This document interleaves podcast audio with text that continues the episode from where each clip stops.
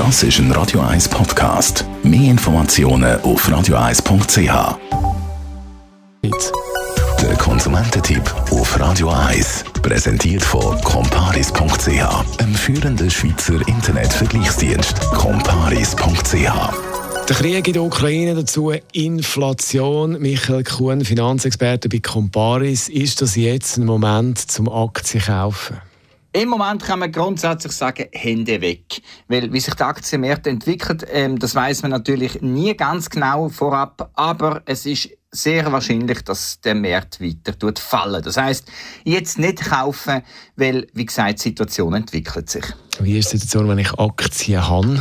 Auch wenn die Kurse jetzt geht sind, bloß nicht Geduld verlieren. Ruhig bleiben und die Aktie behalten, auch wenn sie jetzt einen Kursverlust gegeben hat. Solange man die Aktie nicht verkauft, ist das ja rein ähm, auf dem Papier der Verlust. Und wenn man die Aktie schon ein bisschen länger hat, hat man auch noch einen Gewinn, wenn man sie jetzt verkaufen will. Grundsätzlich gilt, wenn man jetzt unbedingt ähm, Geld braucht und die Aktie eh will verkaufen in den nächsten ein, zwei, drei Monaten, kann es sich tatsächlich lohnen, jetzt einen Verkauf ins Auge zu fassen, weil eben der Markt könnte weiter oben runtergehen und der Verlust damit grösser grösser wird, werden. Aber wenn man noch Zeit hat und noch ein bisschen warten dann lieber die Krisen aussetzen und warten, bis der März wieder ob sie gehen. Ja, das ist natürlich die Frage, wann geht es wieder drauf? Ja, wie sich Krisen entwickeln, ist immer wahnsinnig schwierig vorauszusagen. Grundsätzlich geht man davon aus, dass der Aktienmarkt grundsätzlich wird runtergehen, südwärts gehen in den nächsten Wochen und Monaten. Wie stark, das weiß man nicht. Und eins ist sicher, irgendwann werden die Aktien wieder aufgehen und der Wert zunehmen.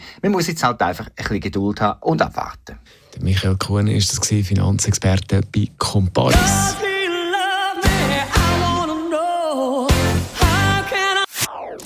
Das ist ein Radio 1 Podcast. Mehr Informationen auf radio1.ch.